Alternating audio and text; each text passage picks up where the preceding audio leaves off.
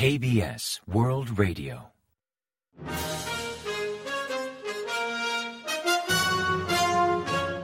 Informativo de KBS World Radio. Bienvenidos un día más al informativo de KBS World Radio. Les habla Javier Castañeda y tras el saludo les avanzamos los principales titulares del día 2 de diciembre. Seúl, Washington y Tokio adoptan sanciones independientes contra Pyongyang. Exteriores afirma que las sanciones reflejan la determinación de responder a Corea del Norte. El sindicato de ferroviarios desconvoca la huelga general. Jun insta al sindicato de camioneros a volver al trabajo.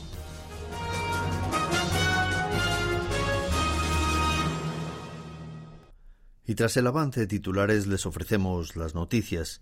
El gobierno surcoreano anunció el viernes 2 su decisión de imponer nuevas sanciones independientes contra ocho particulares y siete entidades de Corea del Norte por su vinculación al desarrollo del programa balístico nuclear y por evasión de sanciones. El Ministerio de Exteriores explicó que la medida busca responder severamente al lanzamiento de un misil balístico intercontinental, ICBM, el 18 de noviembre, así como a la creciente amenaza nuclear y balística de Pyongyang que supone para la paz y la estabilidad de la península coreana y también de la comunidad internacional. Por su parte, el Departamento del Tesoro estadounidense anunció haber impuesto sanciones contra tres altos funcionarios del Partido de los Trabajadores de Corea del Norte por su vinculación con el programa de desarrollo de armas ilegales. Brian Nelson, subsecretario del Tesoro para Terrorismo e Inteligencia Financiera, explicó que la medida fue adoptada en estrecha colaboración con Corea del Sur y Japón para sancionar a funcionarios norcoreanos con un papel clave en los programas ilegales de armas de destrucción masiva y misiles balísticos de Corea del Norte. Asimismo, el gobierno de Japón también ha impuesto sanciones contra un particular y tres entidades por su vinculación con el programa balístico nuclear de Corea del Norte. Hirokatsu Matsuno, portavoz del gabinete japonés, anunció en rueda de prensa el viernes 2 que Tokio decidió congelar los activos de un particular y tres entidades vinculados a dicho programa para resolver el problema de los secuestros y las provocaciones armadas del régimen norcoreano. Dicha medida está alineada con las adoptadas por Estados Unidos y Corea del Sur, que previamente anunciaron la imposición de sanciones unilaterales contra el desarrollo de armas ilegales por parte de Pyongyang. El Ministerio de Exteriores ha explicado que las sanciones unilaterales adoptadas por Corea del Sur, Estados Unidos y Japón contra Corea del Norte reflejan la firme voluntad de los tres países para impedir el programa de desarrollo balístico nuclear de Pyongyang. Mediante un comunicado, la cartera aplaudió las sanciones de Washington y Tokio, reiterando que Seúl ha venido trabajando en estrecha colaboración con dichos países al respecto y gracias a las nuevas sanciones entre los aliados y otros países, las medidas surtirán un mayor efecto. Enfatizó que Corea del Sur seguirá cooperando con Estados Unidos, con Japón y con la comunidad internacional para crear las condiciones necesarias que lleven al norte a abandonar sus ambiciones nucleares y volver a la mesa de diálogo. El Sindicato de Trabajadores de Koreil, la empresa pública de ferrocarriles de Corea, desconvocó la huelga general prevista para el viernes 2 tras llegar in extremis a un principio de acuerdo con la patronal. La patronal y el sindicato ferroviario estuvieron negociando hasta la madrugada del viernes 2, aunque finalmente llegaron a un acuerdo provisional que incluye la adopción de medidas graduales de aumento salarial durante los próximos tres años, en coordinación con el Ministerio de Estrategia y Finanzas, considerando un fallo judicial sobre salarios comunes.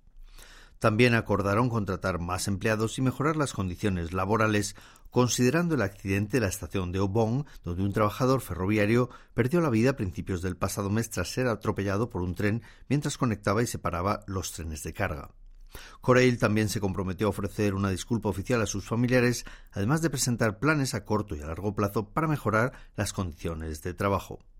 El sindicato ferroviario retiró la convocatoria de huelga prevista para las nueve de la mañana del viernes 2 y, según explicó un alto cargo del sindicato, la Asamblea General ahora votará el acuerdo tentativo para su aprobación final.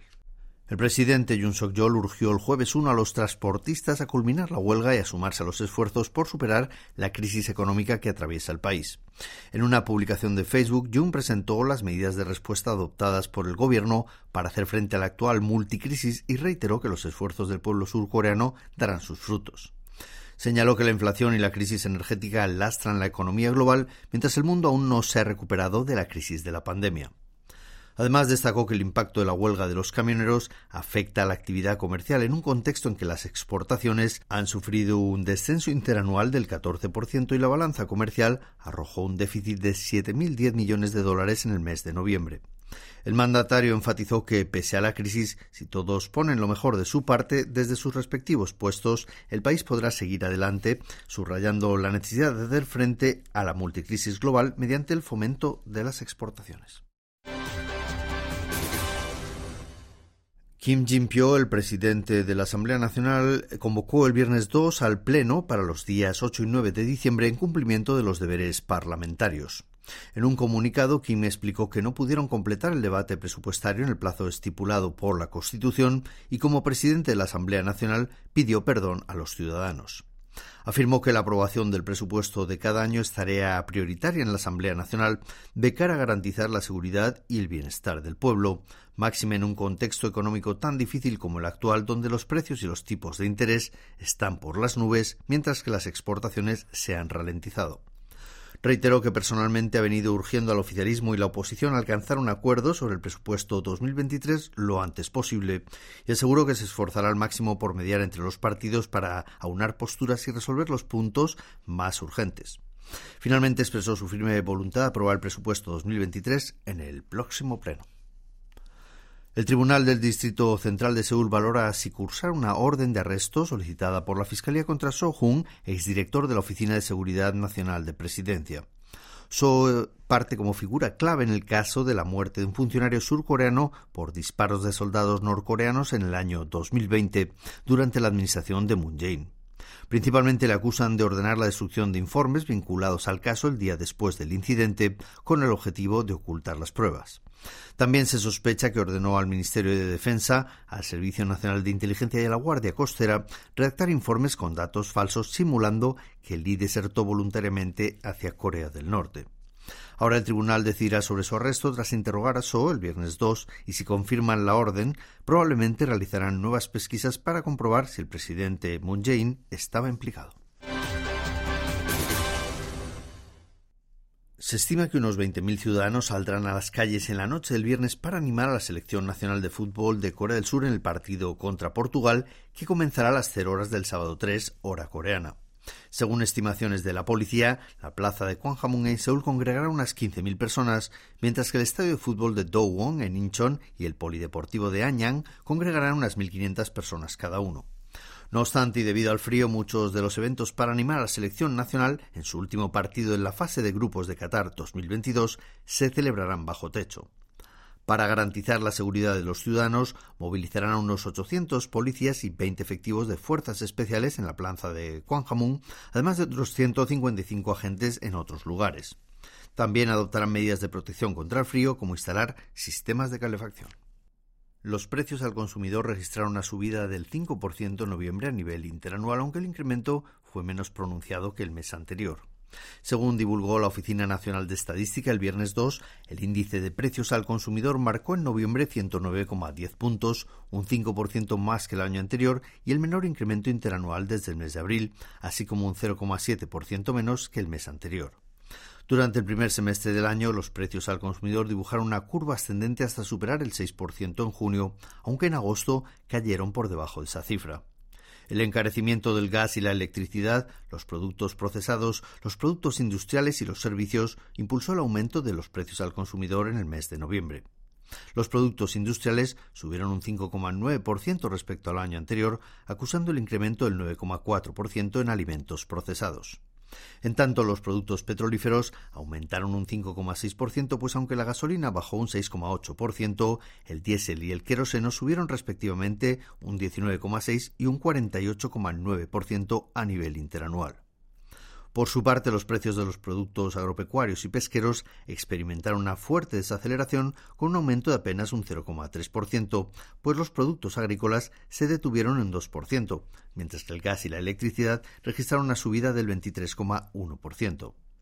Por último, la inflación en el sector servicios fue del 4,1%, mientras que los precios de los restaurantes aumentaron un 8,6%.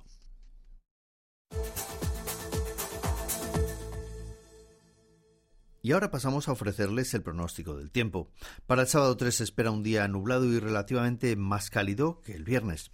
La temperatura subirá entre 5 y 8 unidades respecto al día anterior y oscilará entre menos 6 grados centígrados y 5 grados de mínima en la mañana y entre 5 y 13 grados centígrados de máxima por la tarde. La calidad del aire será buena en todo el país, aunque en Chunchon del Sur y en la zona capitalina se espera abundante smog durante la noche. Y a continuación comentamos los resultados del parqué. El Kospi, el índice general de la bolsa surcoreana, perdió el viernes 2 un 1,84% respecto al jueves, hasta cerrar la jornada en 2.434,33 puntos, debido a la venta masiva de instituciones y extranjeros. En tanto, el COSDAC, el parque automatizado, registró un descenso del 1,03% hasta finalizar en 732,95 unidades. Y en el mercado de divisas la moneda surcoreana se depreció frente a la estadounidense, que ganó 0,2 unidades hasta cotizar a 1.299,9 wones por dólar al cierre de operaciones.